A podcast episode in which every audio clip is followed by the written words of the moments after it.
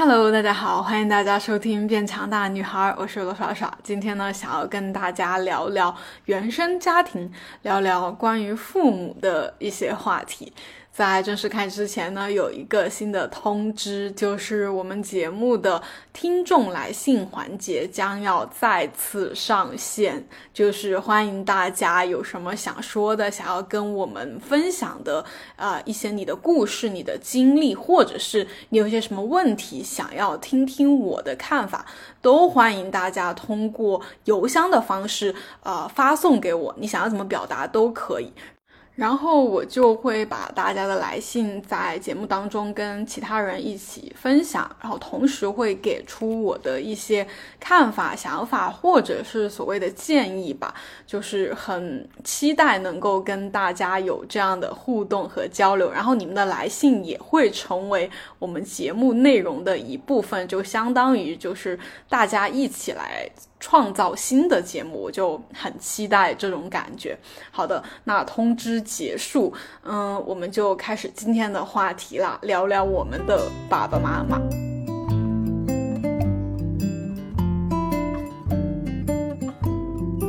那要聊原生家庭，这就着实是一个非常大的话题。所以，我们今天肯定就是，呃，因为以前算比较少聊到这个话题吧，今天算是一个开头。会先选取我最想讲的一个角度，先切入进来。然后，如果大家有兴趣的话，未来我们还会关于这个话题有更多的分享。嗯，今天想要讲的就是，呃，我觉得我们很多人的焦虑或者是纠结的那个根源啊，它有很大一部分都是在我们的原生家庭，或者直接来说，就是跟我们的父母。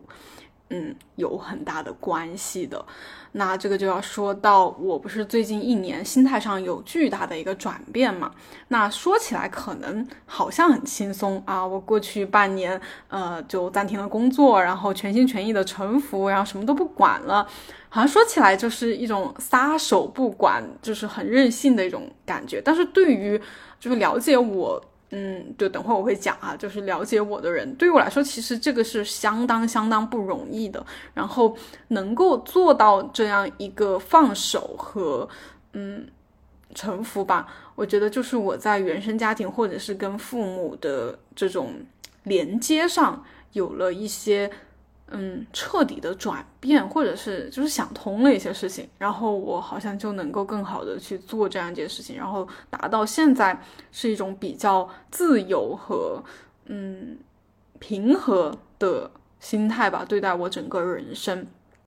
就是像我去年那期，就是呃，应该算是今年第一期节目吧，就是我在说。呃，是今年是罗耍耍元年，嗯，因为我在去年完成了一次自我的重生，然后从今年开始，我才算是彻彻底底的、真正的在开始为自己而活。OK，那为自己而活这个词，可能听上去一方面哈，可能很多年轻人现在的人觉得是很酷、很很洒脱、很。值得追求的这种状态，但是另外一方面，它听上去隐隐的又和我们传统的这种价值观、这种孝顺，呃，嗯，就是以父母为大的这样一种价值观是有一些些违背的，就好像比较偏那种西方的，呃，嗯，利己主义或者是嗯比较自我的这样一种生活态度吧。所以，就是我觉得作为一个，嗯。就现在这个时代的年轻人哈，我们的可能九零后或者零零后这种，嗯，我们正在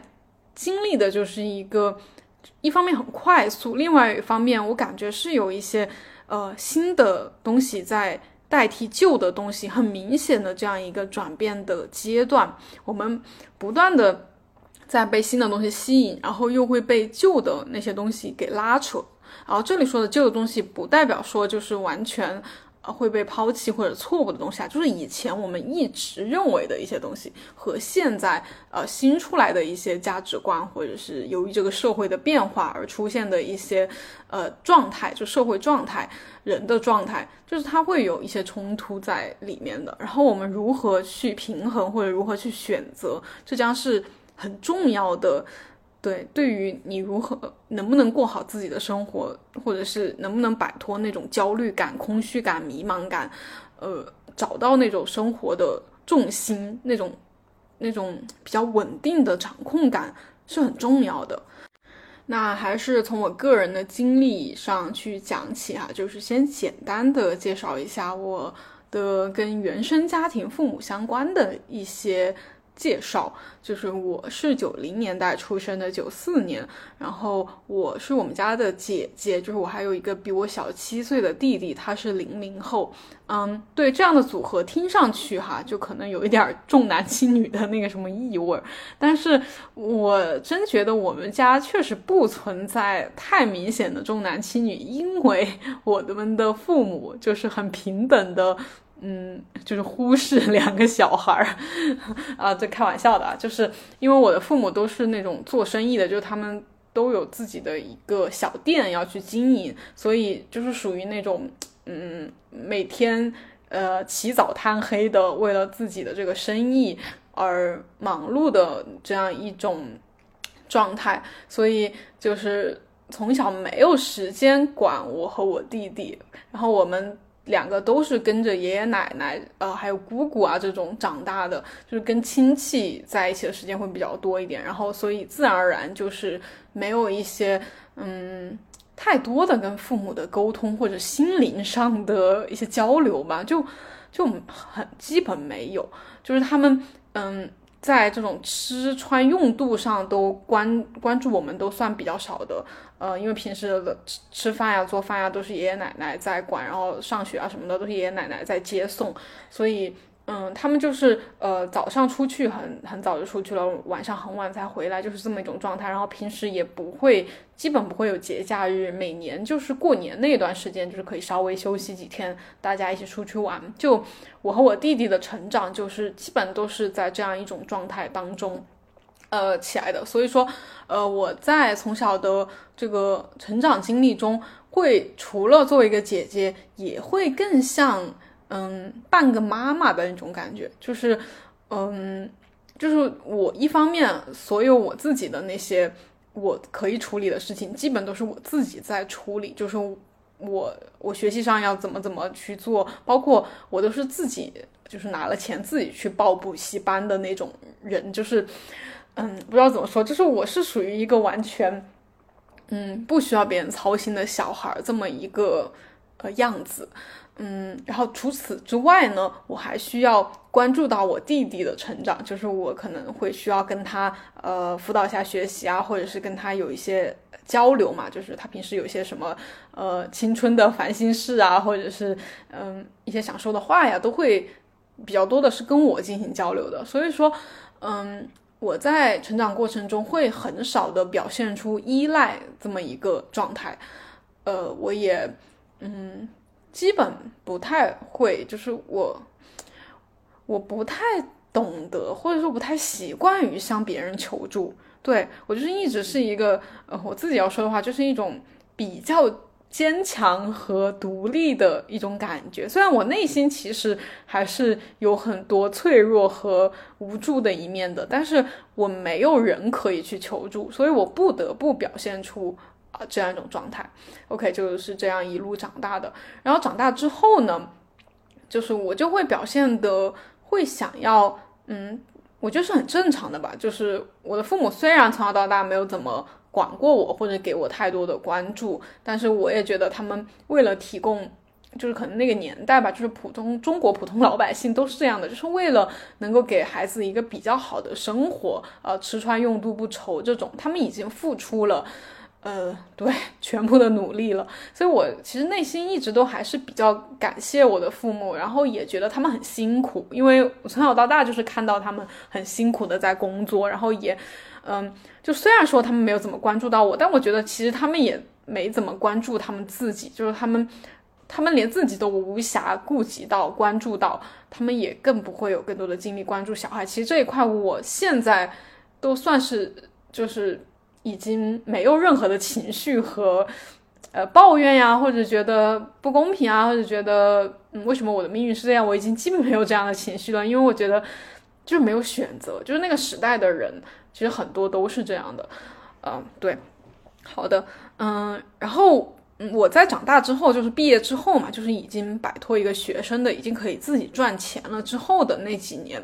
我会出现一个很明显的心理，就是我想要回馈我的父母，我想要在经济上帮助他们，或者是帮他们分担嘛，因为我的弟弟就是目前还在读书，呃，所以说。呃，虽然就是家里没有什么很困难或者什么的，但是就是我的父母从小就是像，嗯，比较勤勤劳、比较吃苦耐劳的一种习惯了，所以他们现在目前还是在工作，嗯，就是比较辛苦的在工作，呃，所以我就一直看在眼里，就还是比较心疼他们的，然后觉得自己也是一个可以独立赚钱的人了，所以我在可以赚钱之后。就是一直都很想要，嗯，说的直接一点，就是想要承担起，呃，家庭里的顶梁柱的这样一个角色吧。对，因为我一直都还是特别作为一个女生，其实我很重视家庭，就是我家庭观念是比较重的。我会，嗯，觉得就是他们就是我生命中最重要的人，然后我想要提供给，就是尽可能的提供给他们。对我能提供的东西，嗯，然后我还记得我在大学刚毕业之后，就是就是现在听上去可能觉得比较比较搞笑或者不太能能理解的，就是我会比较想要快一点结婚，然后生孩子，就是给因为就是一种完全被社会的那种观念给洗脑的。虽然我是一个受过还算比较多教育的人，也接受过西这种比较西方一点。思维的人，但是我头脑里的那个那种很传统的那种女性思维哈，就我觉得很重，我不知道为什么，所以我就是自毕业那，我记得很清楚，就是大学快毕业以及毕业了那一两年里面，我就会有一个很想要结婚生孩子的一种想法，我不知道它从哪里来的，然后对，虽然那个时候。就是跟大家讲，我就是我是很讨厌小孩的，就是我在外面看到那种小婴儿，呃，两三岁的那种小孩，可能很多人会觉得很可爱啊，很什么很 cute 的那种，然后我就我就会心生 心生反感和讨厌，就是我绝对不会去接触小这种小婴儿小孩子的，我是就是很不喜欢的，很很反感的，但我不知道为什么我自己会想要去组建家庭生小孩，就是。对，很矛盾。好，这个我们可以未来再讨论哈。这种家庭小生小孩这种事情，可能就是另外一个话题了。嗯，然后我，但是后面就是后面逐渐的，我就没有这个想法了哈，就没有那种想要马上生小孩，就是组建一个幸福的那种家庭啊。我觉得这个可能还就是。我多说一句哈，就是我觉得跟我从小一直很喜欢看 TVB 有关系吧。就是我从小很喜欢看 TVB 的那种家庭类型的内，就是主题的剧，就是讲那种呃呃什么爷爷奶奶、爸爸妈妈，然后还有小孩，他们都住在一起嘛，然后每天就是讲他们发生的一些有趣的那种呃搞笑的事情的这样的剧，我就很喜欢看，所以我就觉得。就是在我印象中，就会觉得这种三代同堂，然后热热闹闹的，大家都住在一起，每天就是一起吃饭这种场景，对我来说就是很很幸福的，就是很开心的一种一种一种场景，对啊，所以我觉得可能有点关系吧，跟这个，嗯，然后就再说回来，呃，说回来什么呢？就是哦，说回来就是我的转变吧，嗯，转变可能就是发生在。过去嘛，就是过去一年一两年之内，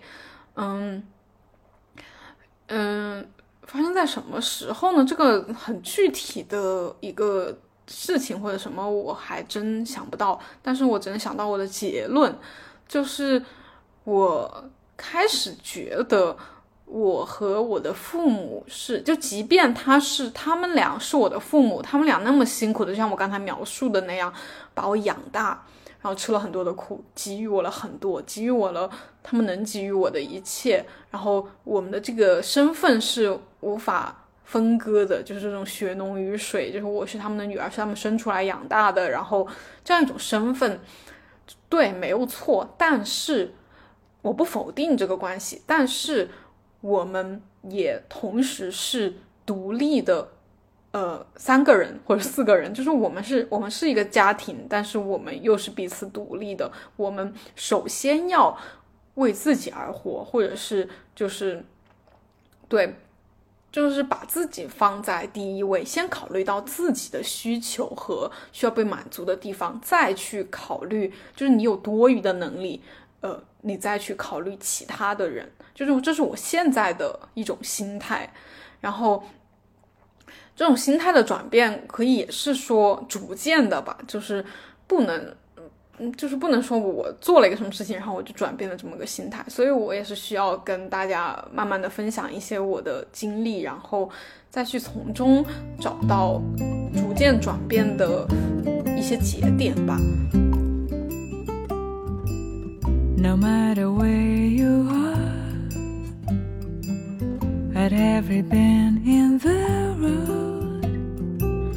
那首先就要说回到第一个节点，就是我，嗯，我从小到大就是除了是这样一个独立的状态的话，我也是一个非常听话和不会来事儿的这么一个小孩儿。就是我记得我是没有青春期叛逆期的，我是没有那种呃跟父母吵架呀，或者冷战呀，或者是跟他们。嗯，就是把门关上啊，不让他们进来啊，就是那种电视里面的一些情节，我是从来没有的。我没有跟父母发生过任何的冲突，在大学毕业之前，就是就是这么二十年，我都是一个非常听话的小孩，非常乖的一个女儿的状态，然后基本不用他们操心。然后我跟父母的关系就是绝对的维持在一个。女儿和父母的一种状态，就是他们是比我高一级的一个存在，就他们是我的父母，是比我高一级的，所以我不会去冒犯他们，或者是想要，呃，去，嗯，教育他们呀，跟他们沟通啊，这种想法我都是没有的，我就觉得他们是我的上级的一种感觉，所以我反正就是把我自己的学习啊、生活呀，就是这些事情做好，然后。呃，平时跟他们也不会太有内心的一些交流吧，嗯，然后就直接到我大学毕业第一次谈恋爱，就发生了我和我主要是我妈吧，我爸爸就是属于那种比较无所谓的那种父亲的一种形象，好，所以我妈妈就会在我谈恋爱之后就会比较突然一下子。比较会去干涉我，因为我以前都是那种啊，学习我就乖乖学习，然后很努力的去考试，考考前几名，然后自己去拿钱去报补习班，然后然后也不会在学校里面跟同学会有什么乱七八糟的事情，就不会有。所以我的父母是从来没有给我提出过任何的规定，或者是呃要纠正我什么行为的，因为我从来都是首先表现出。最好的、最顺从的那样一面，然后在谈恋爱这件事情上，就是大家懂的，就是你面对这种多巴胺的分泌，然后你遇到了一个你喜欢的人，然后对你想要去天天跟他一起去玩儿，然后，然后由于我们从小就是缺乏这种沟通嘛，所以在谈恋爱之后，我也不知道怎么去跟我的呃妈妈去聊这个事情，所以最最开始是没有跟他讲的，就是认识了那那个男孩，然后就。跟他一起玩啊，一起聊天啊什么的，嗯，就父母也不知道，他们平时也很忙，也也不太会关注到我，因为家里还有另外一个，当时我弟弟应该在读，呃，我想一下，初中吧，啊，初高中了，然后所以关注点其实都还是在他身上，然后当然当然这种你的状态的转变，然后就父母还是总有一天还是会察觉的，反正我也记不得是怎么，他们就知道了嘛，知道我可能跟一个男生在约会，然后在交往，然后。然后这个事情当时就还是比较尴尬的吧，就是我感觉到我妈妈不知道怎么跟我聊这个事情，然后我也不知道怎么去跟她表达我的感觉，然后我，然后我妈妈就会出现一个很，嗯，就是很很奇怪的态度，她就会直接表示反对，她就会也不是直接说你不准怎么怎么样，她就会言语间就会说，呃。你认识的靠不靠谱啊？你这种肯定不行啊！然后你小心被别人骗呀！然后怎么？就是他会说出一些明显是在反对我的行为的话。然后当时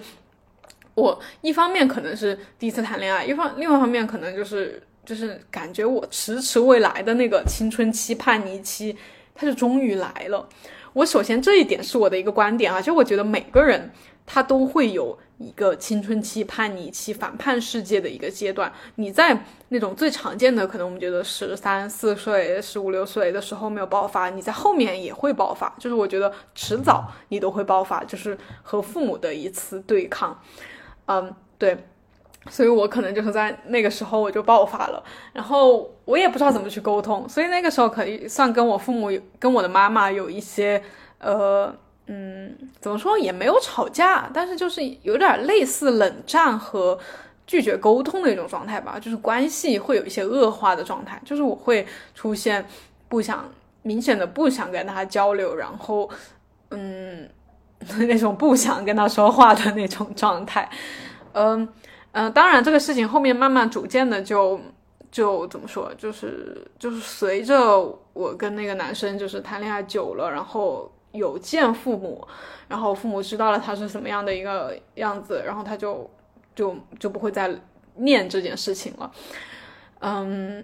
呃，怎么说呢？就是就是那件事情就逐渐的就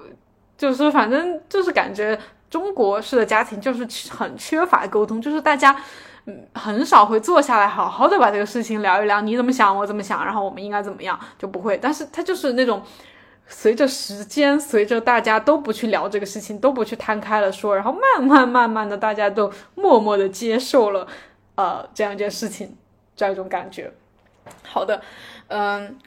然后后面我就就自己也有工作嘛，然后也有稳定的男朋友什么的，然后。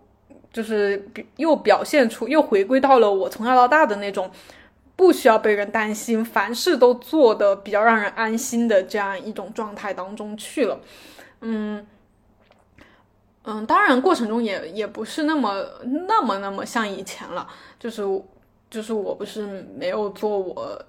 本来专业的那个工作嘛，然后去当教练，后面又做自媒体什么的，就是这些也基本上不太符合我妈妈的一种想象啦。就是她由于一直都是那种做生意的嘛，其实她是非常跟大多数的父母一样，都是非常希望我们是做那种很稳定的工作，比如说进入大公司啊，或者是什么呃当老师啊这样。这样这样一种感觉，就是他们希望的，就是希望我们找一个稳定的、体面的工作。但是我做的就反而就都不是，所以在这个过程中，他也有时不时的那种念叨我嘛，就是，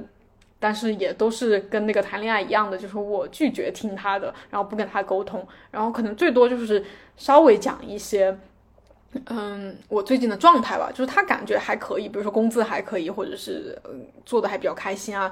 他就也没有那么紧张了，因为我觉得可能最主要的就是他自己有他自己的事情吧。就是他如果是一个全职的家庭主妇，就是每天每天除了在家里呃管理好家里的事情，就没有什么事情做的话，他可能会更多的干涉我。但是由于他每天的那个店里的事情就比较多，所以就还好，我们之间没有什么很大的冲突和矛盾。嗯，因为我觉得啰嗦这个事情呢，就是真的是很让人烦的一个。一个东西，就是任何人他如果一直在旁边念你，想要干涉你的话，是真的会让你很烦的。对，这个也是可能可以单独作为一期话题了。好的，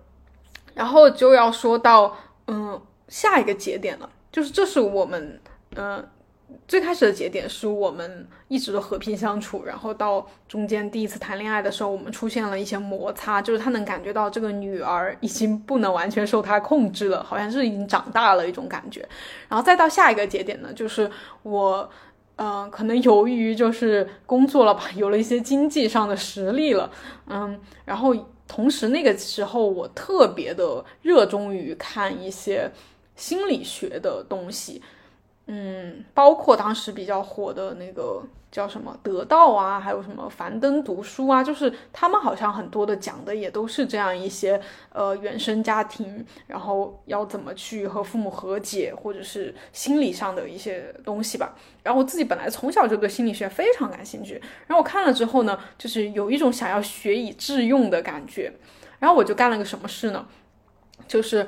嗯，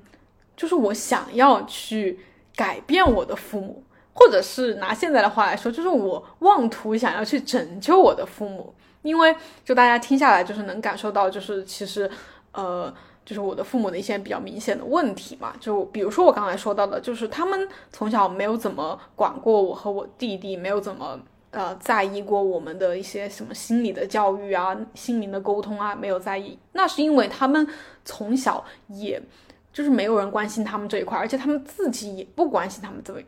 这一块，就他们不关心自己内心的感受，不关心自己真正的需求，因为这就是他们基本的温饱问题都需要他们付出，对，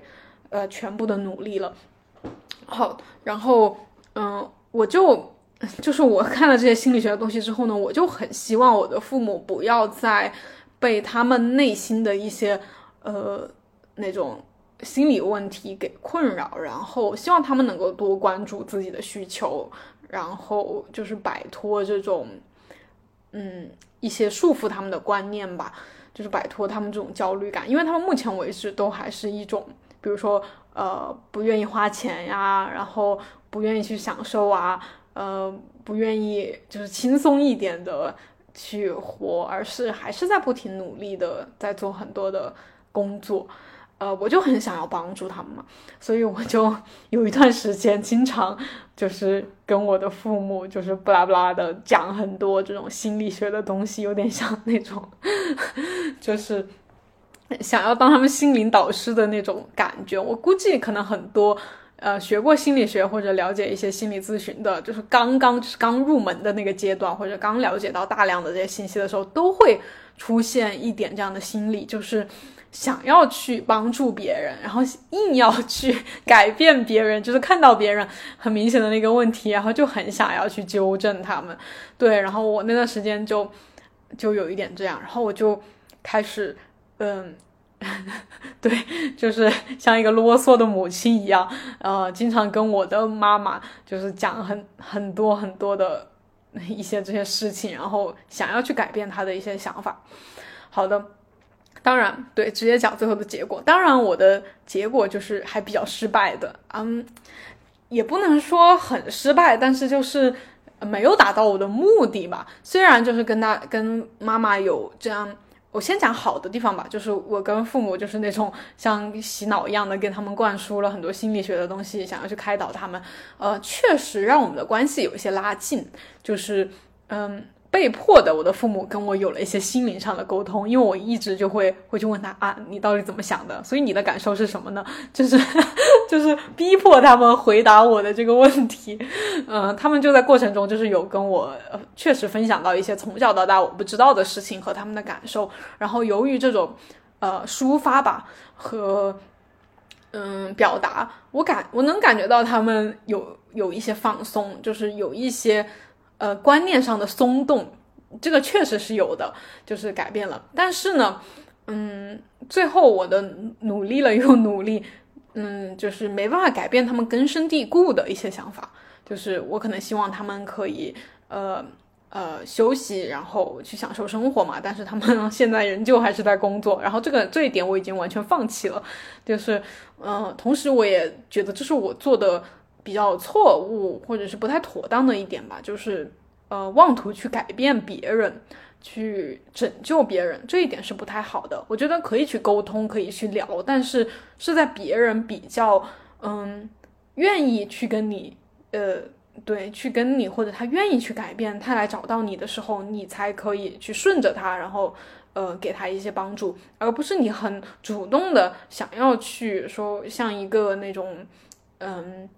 呃，救世主啊，或者是心灵导师什么什么的，就是就是把你觉得好的东西去灌输给别人，这样是比较错误的。对，啊，对，但是就反正有这样一个沟通的过程中呢，我跟父母就确实拉近了，然后我们双方的一些心理防线或者比较紧张的一种感觉就放松了蛮多。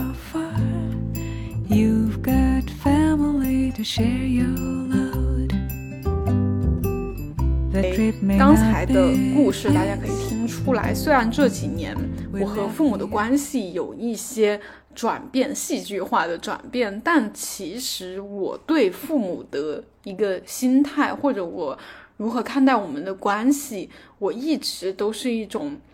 好像我需要对他们负责的一种感觉，大家有没有听出来？就是之前我可能更多想的就是我赚了钱，我需要回馈我的父母。那实际情况其实也是这样的。虽然呃，大家了解我的知道，我一直都是一个月光族，就是我没有存款的，然后我就是花钱比较没有计划。的那种状态，但是我在之前不管赚钱比较少，或者是稍微多一点的时候，我都会先把我赚到的钱和我的，我主要是给我妈妈了，就是会跟我妈妈分享一下，偶尔会跟我爸爸发一些红包，就是我会去把我的钱先给一部分给他们，然后剩下的我就会毫无节制的花掉。即使我是个乱花钱的女生，但是我也会就是会把我的钱给他们，就我觉得我是需要啊对他们负责的。嗯，就是我有有需要要赡养我的父母的，这是一个可以说就是很正常或者所谓很正确的一种，呃，在中国来说的这种家庭观念吧。好，然后这我们先暂时不说。然后后面呢，就是我讲到心理，刚才讲到有一种想要跟他们进行心灵沟通，想要在心理学上去帮他们解决一些心理问题的这种，这种怎么说？这种这种冲动。就说明，就是我在，嗯，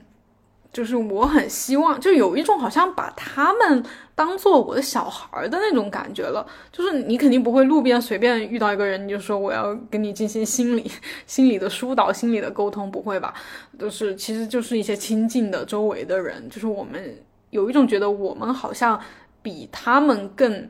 嗯，更厉害或者知道更多，然后他们好像是比我们要弱小或者是要差一点的一个存在，然后我们就会想要去帮助他们或者拯救他们，呃，这样一种感觉。所以说，在后面就是我自己长大了之后，内心强大一点之后，或者是说知道一些相关的心理学知识之后，我就很想要在心理上，在内心上去啊，对我的父母负责，就是我觉得。我好像有义务，或者是有这个需要去，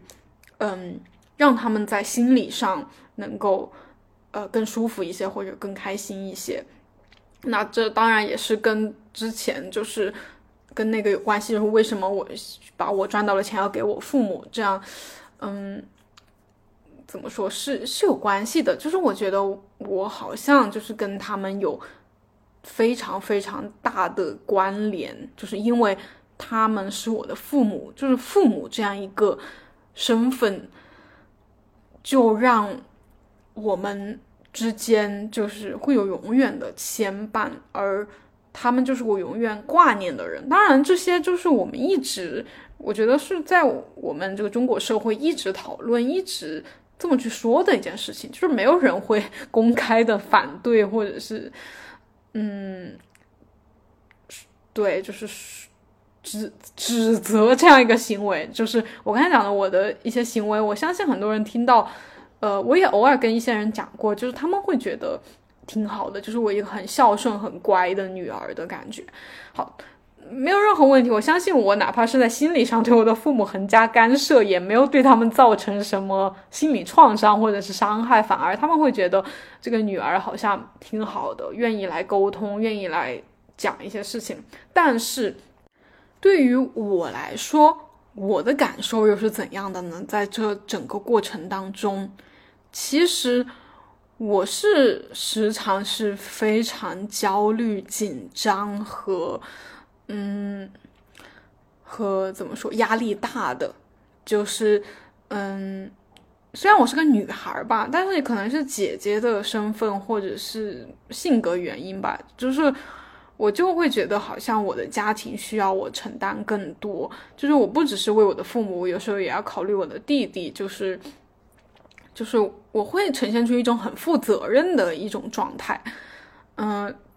我相信很多有弟弟妹妹的这种女生，可能都都会有这种感觉。我有看到过很多女生，听过很多故事，就是对，就是他们会在家庭当中好像承担一些他们好像不太需要承担的一些东西。然后我就我觉得我算是一个很典型的代表，所以就是很想跟大家分享一些我的心态，包括之后的转变。嗯。所以有了这样一种家庭身份，或者一直以来的对待家庭的观念，对待父母的观念，就是觉得我我要为此负责，我是家庭的一份子，而且我是家庭里面那个好像更为有能力的那样一个角色，所以我就要更加努力的去为他们创造一个怎样怎样的生活，好像他们的未来，因为父母已经老了嘛，然后弟弟又是比我小很多的，所以说感觉我们家庭的未来好像。好像更多的都是掌握在我的手中的感觉。我如果，嗯嗯，怎么发达了，或者是发展的很好了，那么其他人也会因此过上，呃，更好的生活。就是一直以来有这样一种想法在，所以就让我，嗯，长期都处在还算是压力大、焦比较焦虑的一种状态里面吧。就是我其实可以还蛮共情那种呃男性，就是在家庭里面是那个顶梁柱的男性的感觉，就是部分的能够感受到他们的一些心理压力，就是确实还是挺大的。就是嗯，就是你是最高的那个，嗯，就是天塌下来你要最先撑着，然后你要去帮助家庭里的其他人，所以就是一方面你无人可以依靠，另外一方面。呃，所有人都要来依靠你，就是还是还是蛮累，蛮，嗯，蛮那什么的，啊，所以就是导致我一直以来就还比较焦虑嘛，就可能跟大家现在很多人的心态一样，就是呃比较卷，比较呃不敢停下来，就是要一直一直努力的那种感觉，嗯，所以就导致我长期心情 紧张下的话，我就呃出现巨大的痛苦，就是。之前的节目跟大家分享的就是我为什么会突然想要臣服，想要，嗯，想要放下一切嘛，想要转变那个生活状态和心态，就是因为那个痛苦累积到一个点，我无法承受了。我相信，呃，看过一些这种类似的书的人哈，或者看过一些人的自传的，其实很多人的这种开悟啊，或者是呃呃，或者是想通一些事情，决定彻底转变自己的生活，都是因为那个。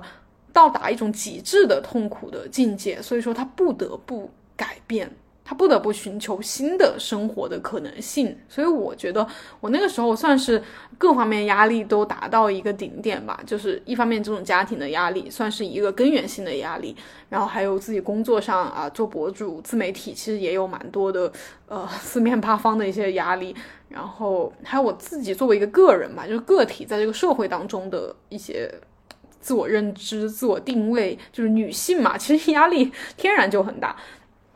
就是各种纠结啊，各种拧巴的那种情绪就很多，所以他们一就是一起累积到某一个点上，我就有点受不了了，我就会一种觉得我为什么要这样活着的那种感觉，然后转而我就觉得，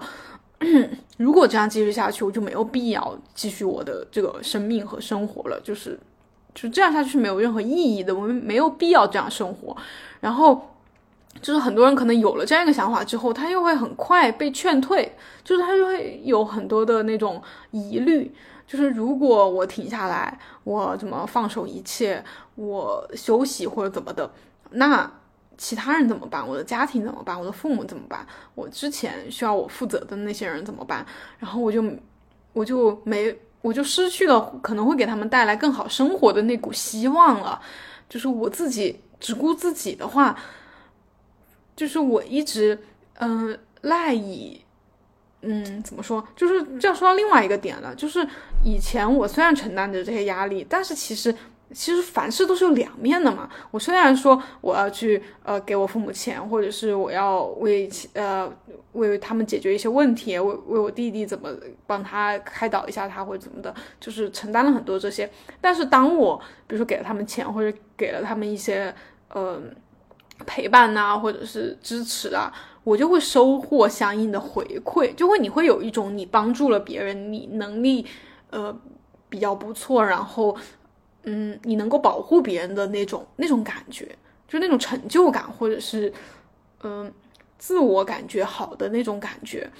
其实其实是挺不错的。对，所以我也想说，就是那种家庭顶梁柱是压力很大，但是当他比如说回到家里，看到啊漂亮的妻子给他准备了晚饭，看到可爱的孩子。过来叫他爸爸或者什么的，这些就是他为之奋斗的一些支撑，或者是他无法割舍的一些东西吧。所以我就在想要放弃，呃努力或者放弃，嗯之前的那种模式的时候，我也有一个很大的顾虑或者是呃纠结点吧，就是我无法再继续成为一个让我父母骄傲的女儿，或者是让他们觉得我很厉害的这样一个家庭成员。就是我会失去这种 成就感和荣耀感，我可能会转而变成一个，嗯，大家都认为的无所事事的，就是与我之前身份相反的这样一个身份，所以我是很恐惧的。最开始我是很迟疑和很 不想要转变的，但是就是刚才说的没有办法，就是你现有的这种生活状态，它。是有那些你无法割舍的部分，但是它痛苦的部分你也越来越无法承担了，所以你不得不转变。然后我就选择不就是放手了吗？臣服了吗？就是看生活中带给我什么，我就去接受什么，不再用头脑去预计一切，去计划一切，去一定要做那个呃很厉害的女儿，很厉害的姐姐，很。不让他们担心，并且还能给提供给他们更好生活的这样一种可能性，我就不再做这个希望了。我就简单来说，就是只为自己而活了，就是我决定只为自己而活了。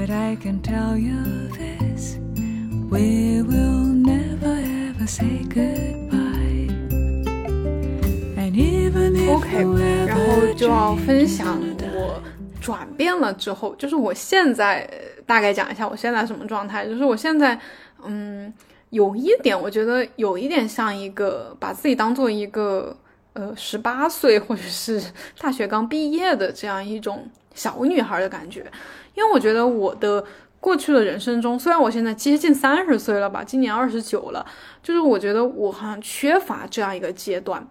就是作为一个小孩子。呃，为自己而单纯的为自己去做一些事情，单纯的呃，只是为自己开心这样一个阶段，我是好像是没有过的。你看，像以前，呃，就是包括到大学，就是中学、大学，都是在努力学习。然后这个努力学习，其实也就是一一直是说为了以后能够啊毕业有一个好的。呃，能赚到钱或者有个好的工作，这么去努力的吗？我觉得，对，很很少一部分是为自己的，单纯的为自己。你说我自己真的需要一个很体面的工作，很很多很多的钱吗？就是我自己来说的话，它不是我的一个目的。当然，我也喜欢钱，或者我也喜欢这种体面的工作，但是他们他们背后都要付出太多了，就是。付出那东西和得到那个东西，如果我知道要付出这么多的话，我肯定就是没有那么渴望这个东西了。所以说，之前我是很少是为自己而考虑的。然后毕业之后就直接工作了嘛，工作也就是呃，虽然表面上看上去好像一直在寻找自己真正想做的事情，但是也是一刻没有停下来过的。就是我们国内可能很少有这种 gap year 这种这种概念或者是这种习惯，嗯。就虽然大家听说过，但是我认识的还是比较少人这样去停下来吧。很多都是毕业了之后马上就要找工作，然后工作了就一直工作一直工作，然后如果换工作的话就马上找下一份工作，就是很少会停下来。而且有一些停下来的吧，那也是他可能暂时没有找到好的工作，或者是。嗯，一直找不到他，就是其实还是一直都是在找。虽然他可能这段时间没有在工作或者什么，但是他的心理状态，他的状态也是在不停的为下一份工作在努力，在找。他没有完全的停下来去活在当下。所以说这一份就是这种状态，这种感觉是我们很多人都缺乏的。当然就是包括我自己。所以就是我从去年开始到现在，就是逐渐的就进入到。呃，大家可以理解为是一种 gap year 的感觉。然后，呃，我自己来说的话，我觉得是一种，嗯，单纯的为自己而活，返老还童，就是 把自己当做一个小孩儿在对待的一种感觉。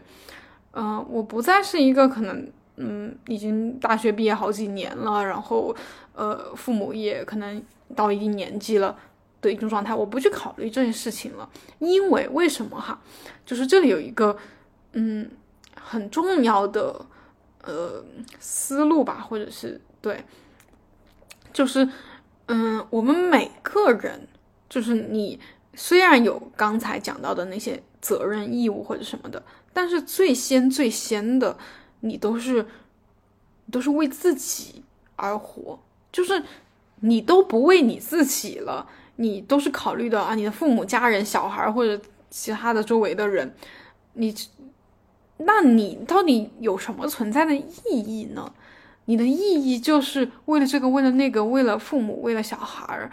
然后你就是为了你的那些身份，为了去作为一个好女儿、一个好的母亲、一个好的呃职员、一个好的老婆而活的吗？我觉得这样其实是说不通的，而且作为一个曾经很长一段时间这样火过的人来说的话，我觉得在这个过程中，我没有真正感受到自己，也没有真正感受到快乐，我就是不停的陷入那种无尽的、呃没有边际的痛苦当中，就是一点一点的下陷。你每，呃。把一个人加进你未来的这个生活当中，或者是为别人考虑一分，你自我的这个撕裂程度就会加深更多，然后那种痛的感觉就会加深更多，然后你就不断不断的就是陷入一种循环当中，就是啊为别人而活，以此来获得一些，就我刚才说的，别人对你的依赖，别人对你的称赞，或者别人呃。就是你看到别人很好了之后，你的这种成就感，然后你为了获得，就这种感觉其实是让人感觉很好的嘛。因为我们一直以来都是为别人而活，你没有真正的为自己而活，你就很少体会到那种快乐，呃，那种那种活着的那种幸福感，你是很少，你是没有的。但是为了追寻这种幸福感呢，我们用的是那种，呃，先提供给别人，让别人满意，或者是。对，让别人先开心了。比如说，我们经常讲的很在意别人的评论呢，其实也是基于这样一种观念吧，就是让别人对我们有好的反馈，肯定我们、认可我们，或者是怎么的。然后我们从这种别人的肯定当中来获取那种幸福感和快乐。然后所以说，这种东西全部都是建立在外界上、他人身上的。所以你只有不断的去巩固这种感觉，因为别人就是。就别人的标准其实是一直在变的，而且别人，比如说你做了一个事情，别人是否能够肯定你或者给你想要的，是由别人决定的。比如说，呃，我们经常讲的爱情当中，就是可能你不断的付出，不断的付出，为了能够让他让对方能够爱你，但是对方爱不爱你是他决定的，所以说你只有你你是很被动的，你只能要么不断的去呃那个就是。就是质问他，你到底爱不爱我？你到底爱不爱我？要么你就是不断的付出更多更多，来让对方，嗯，来给，因此给你一些反馈。所以说，你就会一直一直的这种疲于奔命一般的去付出、去努力，而获得很少很少的快乐，或者是，嗯，对，就是因为这种感觉是。不确定、不稳定的嘛，就是我们是没有安全感的，因为你是借助外界的那个，万一你的父母不开心了，你的父母怎么了，或者是你其他一些人，就是你指望的那些人，他发生了一些意外，你的这个幸福感、快乐感就轰然倒塌，就就没有了哟，就你之前付出的一切就是归零哦，啊，那这个就是其实感觉在爱情上就是比较典型哈，这个我们可以稍后再聊，然后。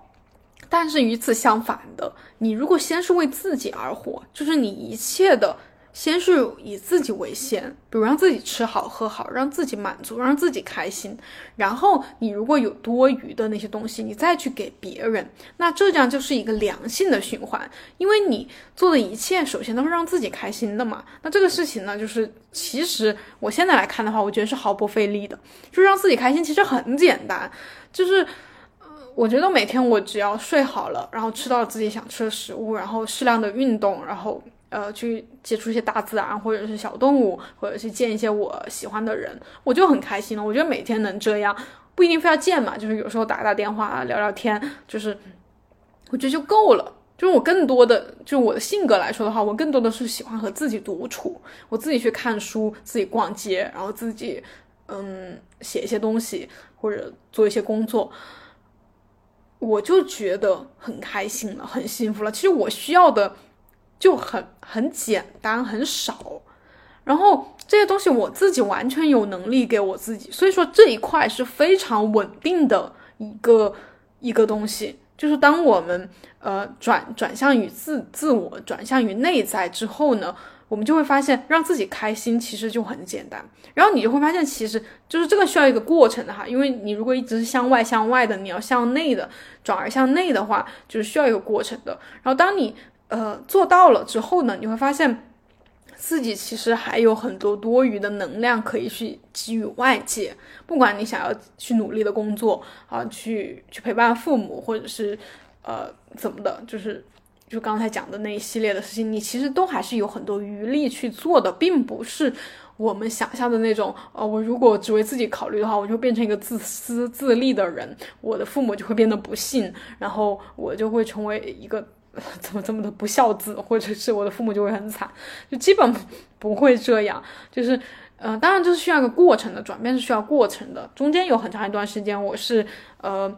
嗯，大大减少了和外界的联系，我就是自回归到内在去和自我相处，有这么一段时间。但是这段时间过去之后呢，我又会回复到一个所谓的正常状态吧，就是现在这种感觉。所以现在呢。我可以说，我嗯，我不能说我就达到了一个什么很理想的状态，或者是嗯怎么的，但是我觉得现在状态是比较对的，就是就是一方面不会像大家想象的那种，是不是变成一个自自我主义精致的利己主义者，然后就是感觉。不就失去了自己以前的那种，呃，被大家认为的很乖乖女啊，很孝顺的孩子啊，然后呃，就是符合大众的期待嘛。就是其实不会，就是你不会，就是非黑即白，就是你不是那个样子，你就变成了一个穷凶极恶的坏人。其实不会，就是嗯，就是只考虑他人和只考虑自己中间其实是有一个。还有一个其他状态的，就是刚才说的以自己为先，就是以自己为先和只考虑自己，我觉得是两件事情。对，就是只考虑自己呢，确实就是，嗯，属于一个比较极端的反相反的状态了。但是我也不能说是完全错错误的，因为我觉得我自己在转变的这个过程中，有一段时间其实是变成只考虑自己，因为我以前就是。都是以他人为先嘛，就是会更多的考虑别人，比如说考虑别人怎么看我呀，考虑别人的需求啊，那样去做事情。然后当我想要转变的时候，我自己采用的一个方法其实可能比较极端一点，或者说我暂时还没有找到想到其他的途径，我就先很快的变成一个只考虑自己的一个状态，就是我不知道怎么去慢慢转变，但是我又很。迫切的需要摆脱之前那种状态，我就直接变成只考虑我自己，然后只考虑我自己，我就想我自己想干什么。我当时就是就六月份左右嘛，我就想的是我我不想工作，我不想再做任何有用的事情，就是那些有用的事情我通通都不想做。就那个时候，整个人处在一个就可能又有点那种反叛叛逆期的感觉。然后我自己就需要做自己新的父母嘛，那么他反叛，那我肯定就是要顺着他。就是我先顺着他，就是他想要干嘛就干嘛，不想工作那就不工作，停止工作；不想要健身不健身，不想要运动，不想要控制饮食，不做。然后不想做一个有用的人，没没有没有任何问题，你就你就去去当一个那种二混子，那种什么街溜子，就是就是啥也不做的那种，没有任何问题。我不会给你任何的评价和限制，就是我作为。内心小孩的父母来说的话，啊，所以就是也有跟大家讲过，就是在我暂刚暂停的时候，那两两个多月是出现了一种比较呃比较无所事事和颓废的状态，就是我变成了一个只考虑自己的，就是只考虑自己的话，那人的本性其实就是懒惰嘛，就是不想要做任何事情，尤其是在前面二十几年一直被呃。被鞭策着去不停的行动、不停的努力之后呢，你更加的就是什么都不想做。所以那两个月就是就是真的就是什么都没做，什么也没想，然后就就那样躺平，停止的那种暂停的那种状态是真正的暂停，没有像有些人可能暂停之后他要去哪里旅行呀、充实自己呀、去怎么怎么，我也什么都没做，因为我觉得去旅行也很麻烦，就是。就大家可能觉得就是好像呃辞职了或者是 gap year 就一定要去那种外面的世界去见识去开拓自己的视野什么的，然后对我当时就当时的我来说真心话的话，我觉得我这件事情我也觉得是很很怎么说很让我有压力的一种要求，就我觉得这事情。其实本就那段时间，我很回归自我嘛，很回归自己的内心。就是真正的我，其实觉得这件事情也是很可笑的。就是我没有批判任何人哈，我只是说单纯针对这个行为来说的话，就是我真正的自己在那个时候就觉得我这个事情也不想做，因为我在最开始其实也有想过，就是就是那个理智的头脑嘛，就是在我想要暂停的时候。想要停止工作的时候，我就会想，哎，要不安排一次什么去什么云南呀，去什么海边呀，这样一个旅行，然后去认识一些新朋友啊，就是像网上那些人经常做的，就是好像很棒的那种那种事情，去做一些那种事情呗。然后，但是内心的那个小孩儿就听了之后，就很明显的我能感觉到他的反，就是那种反呃反感和完全不想要行动。就是觉得，觉得，就是我现在来看的话，我觉得好像就是头脑里，呃，头脑它就是那个头脑，它就是很狡猾的，想要，呃，还是想要榨干我剩余的那个利用价值，就是，呃，觉得你好像没有在做这种工作啊，这种实际有用的事情，那你去做那种好像，呃。就是没有在工作，但实际呢，又是好像还是在充实你自己，好像还是在做一些有用的事情的事情。对我就是当时就是看到内心有很多的分裂的部分，就是头脑的部分、内在小孩的部分，还有那个乖乖小孩的部分，就是很多很多的部分他们在拉扯。然后我最终还是听取了那个最我觉得是最真实的声音吧，或者是。我从来没有做过的，呃，一个一个一个事情，啊，所以我就决定什么都不做。然后什么都不做之后，就之后的事情，其实大家比较熟悉了。我这里就是简单的说一下，就是就是在两个月完全不干涉自己、停止头脑的思维之后呢，我的内心就是焕发出了新的一个生命力。就是我开始有一些想做的事情了，然后那些事情呢，它就是各种各样的，它就是没有任何的规律和计划性的一些事情，就是可能会想要拍个视频，可能会想要写个文章，可能会想要去哪里来玩一下、旅行一下、充实一下自己、认识一些新朋友或者学习一个新的技能，就是都有可能。但是它是呃没无序的一种感觉。然后再说回到今天的主题上哈，就是当我。有了这样一个转变之后，我和我父母的，呃，关系也好，或者是我自己内心的感受也好吧，因为这件事情我暂时还没有 去跟我父母很坦诚的去跟他们分享嘛，就是因为我觉得我如果直接跟他们说，呃，我觉得我不需要那个为我的父母负责，或者是怎么怎么的，呃，我觉得他们短时间内也无法理解，或者是会给他们造成一些，嗯。嗯，困扰或者是心情不好之类的吧，因为，呃，这里我也是劝告各位，也是不要呃轻易的去把这种可能比较违背一些道德，就是就是那种呃 怎么说，就是我们一直认为的那种道德观念吧，就是去跟一些父母也好，或者家长也好去分享，因为。对，就是有风险的，就是你们懂的。所以就是我们先在自己内心去把自己调试到一个比较好的状态，然后再去看，可以呃自己有了余力之后再去看是不是可以跟周围的人进行一些沟通。就像我其实呃有这个想法，已经过去好很嗯接近一年了吧，呃不到一年，就是。我现在才来跟大家讲一讲我关于这个的转变和看法嘛，就是我觉得更多的还是先跟自己内心进行一些沟通，然后再对再想是不是可以跟嗯，就是外界有一些什么联系和沟通。对，所以今天想说的就是，嗯。我们中国小孩儿吧，尤其是女生，或者是甚至是家里的姐姐，就是我们可能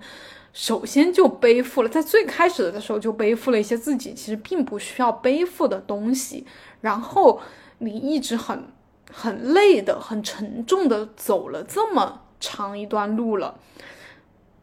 然后我想跟大家说的就是，其实你可以不必再继续背负下去了，因为